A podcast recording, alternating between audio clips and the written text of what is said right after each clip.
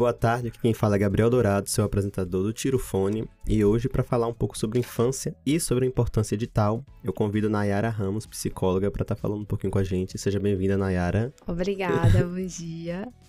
É, acho que logo de forma direta a gente começar esse programa. Ontem foi Dia das Crianças e eu não vou fazer a rodeios, então chegar direto ao ponto. Qual a importância da infância hoje, Nayara? É, hoje não, né?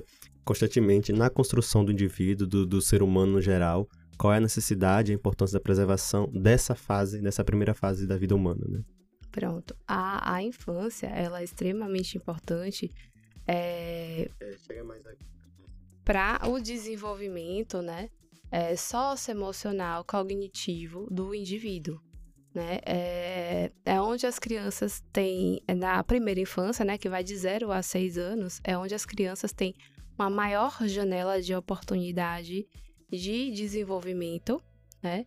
E, e assim, a importância do brincar, da gente proporcionar o brincar para as crianças, uma infância saudável, né? Pautada no brincar, é, na, na leitura, né? É, em diversas oportunidades é que vai dar a, a elas um desenvolvimento, né? É, assim, sustentável, né, para que elas possam crescer adultos, né, é, bem resolvidos, sabe? Eu, quando a gente foi começando hoje mais cedo, eu até adiantei um pouco do, do, que eu queria falar, mas a gente passou agora nos últimos dois, três anos por um processo de isolamento social, uhum. é, de distanciamento, e antes de eu chegar nessa pergunta, a gente passa por um processo muito interessante, acho que antes já, e com o isolamento, acho que ele é ele sofre um crescimento maior que é essa digitalização da infância. Sim. A gente a gente é massa, né? Eu não sou criança há muito tempo. Mas acaba que o, o, primeiro contato que essas crianças têm é com o mundo digital. Sim. Então a gente já tem algumas discussões sobre criações sem tela. Eu tenho uma prima que tem um, uma criança recém-nascida, assim, né? seis meses agora, e a gente vive nessa luta de criar sem telas. Então, como é que é esse processo hoje dessa geração que ela já nasce imersa no digital, né? Eu acho que eu sou a última geração que a gente não é nativo, então a gente cresce junto, mas essa uhum. geração atual, ela já é nativa digital, ela já nasce com um tablet na mão, ela já Isso. nasce com um celular, é tudo muito visual, muito gráfico, sabendo. exatamente. Então como é que é isso para criação? Como é que é esse processo? Como é que isso pode afetar negativamente ou positivamente é, nessas crianças? Afeta bastante. Tem um estudo que diz assim que as crianças deveriam, né, estar fora do acesso da tela até os dois primeiros anos de, de vida, né? Mas tem estudos que dizem que mais do que isso, né? Então, é, as crianças elas ficaram muito expostas à, à tela e sem é, estimulação, né? O brincar por uma questão assim, né, mais fácil, mais acessível para os pais, né? É, eu, por exemplo, assim, isso é tão grave que eu trabalho assim com, com crianças, né, é, com desenvolvimento atípico, né, crianças com autismo, né, é, déficit de atenção, enfim. E, e aí, assim, teve uma amiga minha que ela me procurou recentemente, ela falou assim, Nai, é, meu filho, ele tá, a fala não tá vindo no tempo certo, né? Porque a gente estuda desenvolvimento infantil e a gente sabe quando que a criança deve fazer é, cada coisa esperada dentro do, do, desenvolvimento. Então, assim, ela falou assim, meu filho não tá, é, tá com... Tá com a, não, não tá falando, né? Não tá vocalizando direito. É, eu percebo que isso tem acontecido. É, ele tem X, né? A idade, ela me falou a idade. Eu falei, é, realmente não tá dentro do esperado. Aí perguntei, fiz várias perguntas. Se ele olha quando é chamado pelo nome, né? Porque tudo isso tem umas indicações, né? De estar tá dentro do desenvolvimento esperado ou não. E aí ela falou que não. Aí eu falei assim, mas e vem cá, me, me, me diga uma coisa. Ele tá exposto à tela, né? É, muito por muito tempo, como que tá a rotina? Eu sei que você precisa trabalhar, né? Então, como é que tá a rotina dele? É, ele tem ficado na, com a minha mãe, né? Tem sido criado pela, pela avó. E, e assim, ela deixa ele no tablet. Então, assim, ele não tem a oportunidade de estar convivendo com outras crianças ou então de estar brincando com brinquedos, né?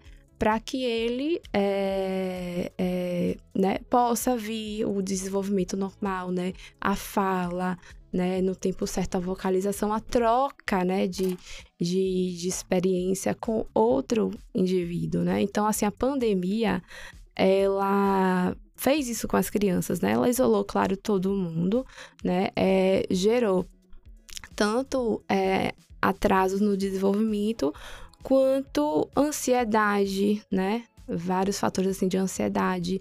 É, as crianças ficaram de repente assim muito distantes, né, uma das outras. É, então assim, você expor a criança o tempo inteiro à tela é muito prejudicial, né? É nocivo, né? Digo assim que é nocivo. Porém, tem um fator assim que eu digo assim para as crianças maiorzinhas, né, que tinham convívio escolar, né, dentro de três, é, quatro, cinco anos, né, a possibilidade que, que foi existindo para as aulas continuarem foi a, a remota, né, o uso da tela. Então, assim, é, eu acho que quando é dosado, né, não, não quando a criança é muito pequena, né, mas quando é dosado, tudo bem, né? Mas o que não pode é ficar o dia inteiro a criança sem estímulo na frente de uma tela. É, e a gente acaba.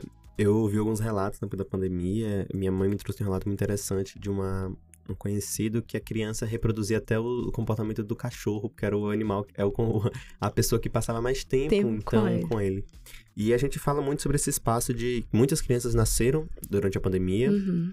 Outras, o primeiro contato com o mundo iniciou-se na pandemia e acaba que não tem contato externo. Né? A gente sempre fala sobre a importância da escola é, como o primeiro local fora a família, na socialização. Uhum, Como é que você enxerga hoje esse processo de ressocialização quase é, dessas crianças, esses indivíduos na sociedade, porque agora vão, vão para as creches, vão para a escola, vão ter o contato com com outras crianças, com outros adultos, uhum. né? Como é que uhum. você acha que esse processo se dá e se existem muitas complicações agora? É, é, eu, eu, eu acredito que seja um pouco mais difícil, né? Porque as crianças estavam muito em casa. É, tem a questão também do, do apego, né? A gente fala assim na psicologia, tem um apego seguro e inseguro. É, no apego seguro, a criança ela vai, né, para um outro ambiente e ela sabe que ela vai retornar para a família ou que a mãe vai estar ali e ela não tem nenhum, assim, não chega a ter uma questão emocional, né, de, de ficar, né, totalmente sentir vulnerável. E no apego inseguro, né, tem a questão, assim, das crianças que elas, né, não suportam e é, tem muito medo, né, tem muito receio de ir para um ambiente novo. E, e assim, é, na questão da escola, né, é, tem há, há algumas dificuldades, né? E inclusive porque é, tem crianças que passam muito tempo brincando sozinhas. Então, quando ela vai para um ambiente onde tem várias crianças, elas precisam compartilhar brinquedos, elas precisam aprender a socializar, né? É, e, e aí se torna né? A gente tem que fazer todo aquele trabalho. Eu já trabalhei em escola, eu sei como é. é. a gente tem que fazer todo aquele trabalho da criança se, se adaptar, se acostumar, né? Com a realidade nova de aprendizado, de, de dividir, né?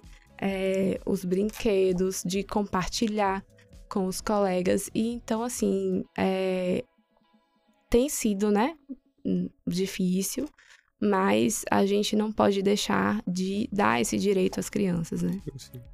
É, entrando em uma questão, acho que muito mais específica da sua área agora, né? É, acaba, e aí a pergunta é muito assim, se é uma percepção equívoca minha ou de fato acontece, que os processos recentes, pandemia, é, essa chegada das telas dentro das criações, acaba que algumas crianças vão desenvolvendo comportamentos muito específicos ou não correspondendo a alguns comportamentos que a gente tinha, a minha geração, a geração dos pais, e acaba Sim. que tudo isso é levado a algum tipo de neurodivergência, algum tipo de. Sempre é o primeiro, ah, tem autismo, a criança dentro do espectro.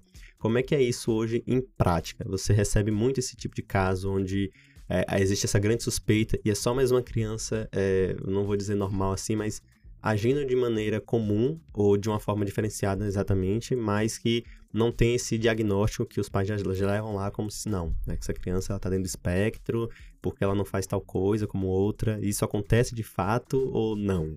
Acontece, né? Acontece as suspeitas, principalmente.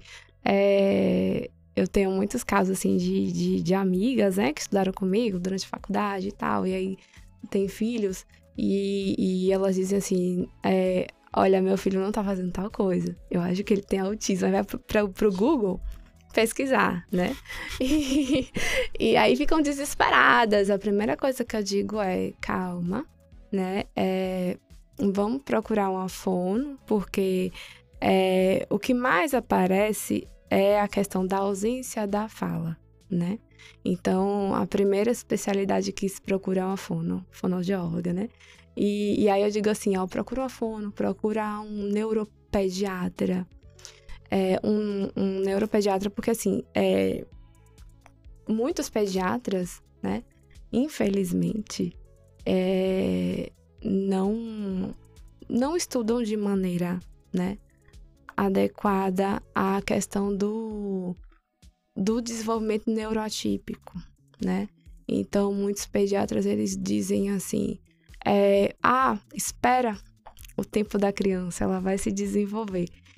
E isso é bom e ruim ao mesmo tempo, né? Porque se a criança tem dois anos e não fala, alguma coisa, tem alguma coisa errada. Sim né? Então, a gente sempre procura primeiro investigar, né? Fazer toda um, em equipe, né? A gente nunca trabalha só. E aí a gente investiga como que tá o desenvolvimento daquela criança. Tem muitas escalas, né? Que a gente pode estar tá utilizando para medir, né? Como que tá o grau de desenvolvimento, está dentro do padrão normal, né? Ou não, né? Recentemente eu fiz um curso é, da escala Bailey de desenvolvimento, é, que ela mede o desenvolvimento infantil de criança de 16 dias de vida até 42 meses, é, em cinco níveis, né? É, motor, é, linguagem, né? E linguagem aí tem linguagem receptiva e linguagem expressiva, que é quando a criança procura ser entendida e quando a criança entende. E, e cognição né? Então, é, tem, a gente tem esses instrumentos, né, para medir a, o desenvolvimento da, da, criança, que é muito importante com a nossa observação. É, quais são os desafios hoje, é, agora entrando nesse local, desse processo de ressocialização para crianças não neurotípicas e para crianças é, neurotípicas, né? Eu tive contato recentemente com uma uma criança neurotípica e de fato tinha muito tempo, acho que meu último contato tinha sido na própria infância com colegas de sala e que na época para mim era uma coisa super natural e eu não entendia uhum. o, a diferenciação. Sim. Mas hoje, já assim, com vivência, eu consigo enxergar. É, então, quais são esses desafios hoje de uma criança não neurotípica desse processo de socialização? Que já é difícil a gente Sim. pegar uma criança e recolocar nisso. Foi difícil pra gente. E de uma criança neurotípica é, fazendo esse processo então, é, eu me recordo também que quando eu estava na, no, no, colégio, né, principalmente no terceiro ano, eu tinha dois colegas e que hoje em dia eu enxergo que eles, né, é, por exemplo, tinham, tinham autismo, né, entendendo bastante do assunto. E, e assim, é, a, o processo, né, de, de de socialização, né, das, da criança, tanto da criança neurotípica e, neuroatípica, é, assim, a criança neuroatípica, ela tem um prejuízo na, principalmente, o que é o autismo? A pessoa tem um prejuízo na, na comunicação social, né? Então, é muito difícil, né? É, é, o interesse a, ele não tem muito interesse no outro. Então, a gente busca, né, através das terapias, né, é, ensinar, né, ajudar é, o indivíduo nesse processo, né, do interesse pelo outro, pela comunicação, né, de se fazer compreendido e entendido. E, e é tão rico, né, a gente ter escolas, né, que, que fazem a, a inclusão, né? Porque tanto a criança neurotípica ganha, quanto a criança que tem um desenvolvimento é, é normal, né? Porque elas aprendem a ser é, cidadãos, né? É, pessoas, né? Que, que sabem lidar com, com as diferenças e as diferenças são importantes, entendeu? É, eu trabalhei em uma escola aqui de Salvador que fazia isso muito bem, né? O processo de inclusão. E, e é tão rico quando você. É, as, quando as crianças, né? Elas, assim. É, quando elas se, são sensíveis à necessidade do outro, né? Então, é, procura ajudar o coleguinha. Então, a gente faz muito dessa maneira, né? Olha, você pode fazer assim, para que o seu coleguinha, né, seja mais é, atendido. Olha, você pode falar com ele dessa maneira. Olha, fala para ele que você não gostou, fala para ele que você não entendeu. Então, assim, a gente encoraja e ensina as crianças a resol é, resolverem, né, as questões. É, antes de a gente continuar, eu quero fazer um agradecimento à minha colega Franciele, que foi a pessoa que intermediou essa, essa entrevista hoje e vou me apoderar um pouco de uma conversa que ela teve com você já, né? Acaba que hoje o acesso muito facilitado às telas gera um consumo de um conteúdo e uma produção de conteúdo muito específica para crianças. Uhum.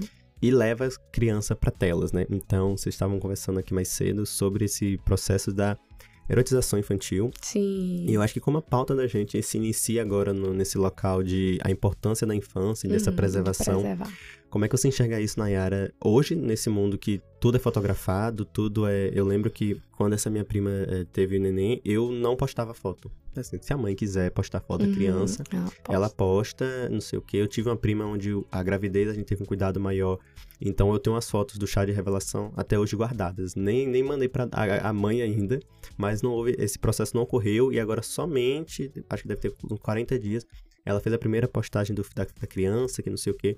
Mas como é que você enxerga hoje, tanto para a criança, é, como indivíduo ali nesse processo, e quanto para os pais, cá, é, publicizando isso? É, porque parece que. Parece não, hoje em dia muitos pais eles publicam tudo, né? Exatamente. tudo, todos os passos da criança, tudo que as crianças estão fazendo, enfim.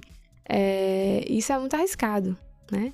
Tanto em questão da proteção, né? E da preservação também da imagem da, da criança, né?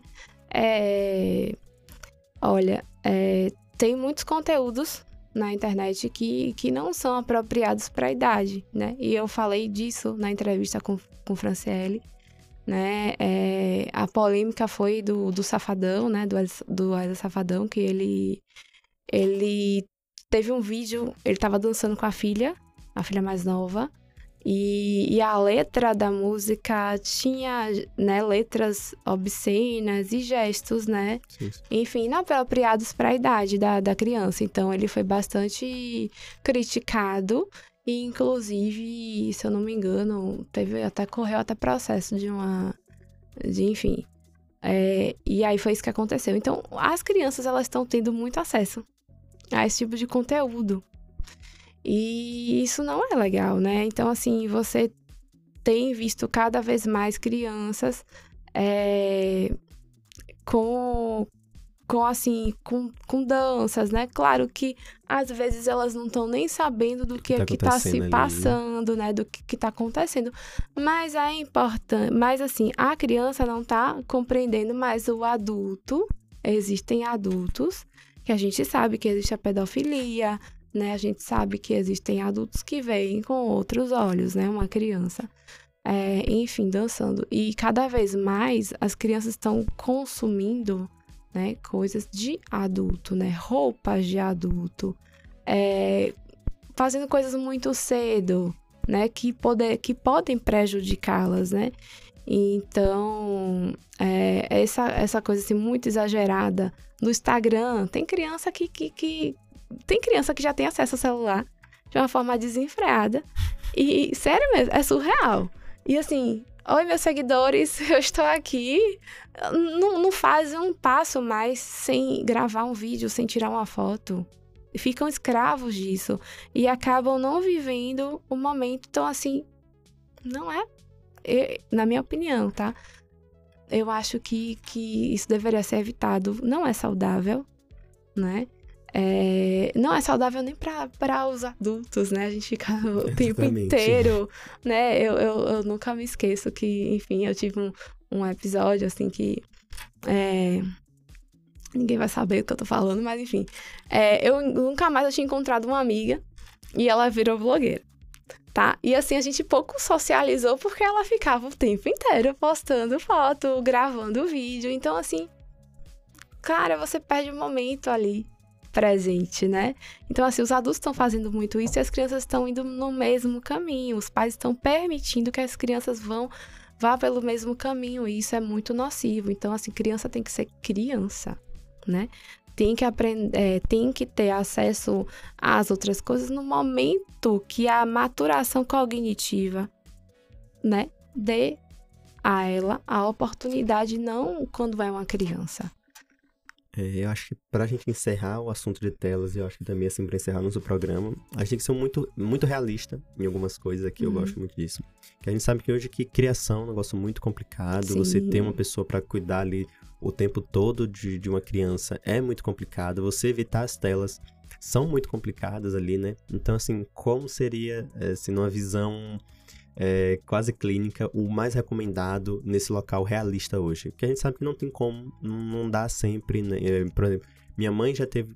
Criar eu e minha irmã já foi muito complicado, porque já era uma uhum. pessoa que uhum. trabalhava muito. Sim. E a gente não tinha, assim, vamos dizer, acesso a tela, a gente tinha muito, muita educação, a gente brincava muito, eu era uma criança é... que tinha muita coisa, mas assim, a gente tinha uma estrutura, a gente morava em condomínio fechado, não sei o quê, e hoje acaba que tanto o processo da pandemia quanto os atuais processos dificultam isso, então, de forma realista, como é que a gente consegue hoje é, colocar um caminho de conciliação entre as telas existem, mas não podem dominar aqui esse meio. Sim, você falou uma coisa muito importante e que me fez pensar é, em diversas questões, né? O Brasil, ele é diverso, né? Você falou assim, ah, eu fui criado num condomínio fechado e tal, tive a oportunidade de brincar. Tem crianças que não têm essa oportunidade, né? Exatamente. né? Que são criados em, em, em bairros periféricos, né? Enfim, e, e não têm a oportunidade de vivenciar né, experiências da infância como as outras crianças, né? Que têm um poder socioeconômico, né? Melhor. É, então, eu acho que é, vai muito mais do que a gente pensar individualmente, né? Na, nas questões das famílias, vai também da gente pensar em políticas públicas, né? É, para a infância, né? Para a gente dar essa oportunidade, né? De ambientes, é, de, de, de uma escola, né? Do município, do governo, enfim, que dê essa oportunidade para as crianças, até porque as mães elas precisam trabalhar, né? Quando eu digo assim as mães é porque o, a configuração do Brasil familiar, né? familiar é, tem, a gente tem muita mãe solo, né? É, enfim, a gente também tem diversas configurações familiares aonde tem muitas pessoas que exercem o papel é, de parentalidade, né, para a criança. A gente tem é, uma realidade hoje que é a avó que cria, né? Muitas vezes a gente tem uma realidade que é tia, né? Que é o tio, que exerce a função paterna, que exerce a função materna. Então, assim, a gente não tem aquela configuração tradicional da família, enfim, né? Que é só pai e mãe. Não, a gente tem diversas, né? Famílias diversas. Então, é é preciso, né, conscientizar de que é, a gente não pode deixar as crianças muito expostas à tela, né? E eu acho que isso deveria entrar, né, em questão assim de política pública mesmo, essa informação do que é que isso pode, né, levar, né, ao desenvolvimento da criança, essa essa exposição à tela. E e assim, é, e, e, assim, quando a gente investe né, na educação, né, em ambientes onde a mãe ela pode trabalhar, a pessoa pode trabalhar e deixar o filho, né, é, no, em um ambiente que proporcione, né, o brincar, né, para que ele se desenvolva, né, de forma, de forma saudável, seria muito, muito bom, né? Enfim, daria muita oportunidade de, de desenvolvimento para a criança. É, acho que é isso. É, muito obrigada, Nayara. É, esse é aquele momento do podcast onde o convidado pode deixar rede social ou não, porque fica aí a cargo de, de como funciona. Sim. Mas muito obrigado pela entrevista, muito obrigado pela conversa. E é isso, esse momento aí é seu agora de finalização. Por nada, eu que agradeço a, a, o convite, né? Fiquei muito feliz com o convite. E assim, eu tenho rede social, sim, eu tenho Instagram. Meu Instagram é fechado, ele não é profissional, porém, é, no meu Instagram eu eu publico de tudo, né? Enfim, minha vida, é, o meu trabalho no dia a dia. Então, assim, quem quiser me adicionar, pode adicionar, né? É Nayara Ramos, né? É a Nayara underline Ramos, né? Com I. E, e aí pode me adicionar. Eu trabalho atualmente né, pela clínica Centro Mundo dos Anjos, né? E, e lá eu desenvolvo o trabalho, né, dentro da intervenção precoce, né, do Denver, modelo Denver de intervenção precoce. É, faço atendimento tanto na, na clínica, né, que a gente tem os dias de, do grupo, né, que a gente proporciona às crianças a vivência em grupo, as oficinas e eu também atendo a domicílio, né? Então, é, então é isso. É isso. Muito obrigado novamente tá por aceitar o convite. E é isso, pessoal. Muito obrigado por escutar a gente até aqui. Esse é mais um episódio do Tirofone e a gente tá lá no Instagram como arroba o Tirofone ou podcast. Errei o arroba do podcast, mas é isso. É arroba o Tirofone. Então é isso. obrigado. Até a próxima.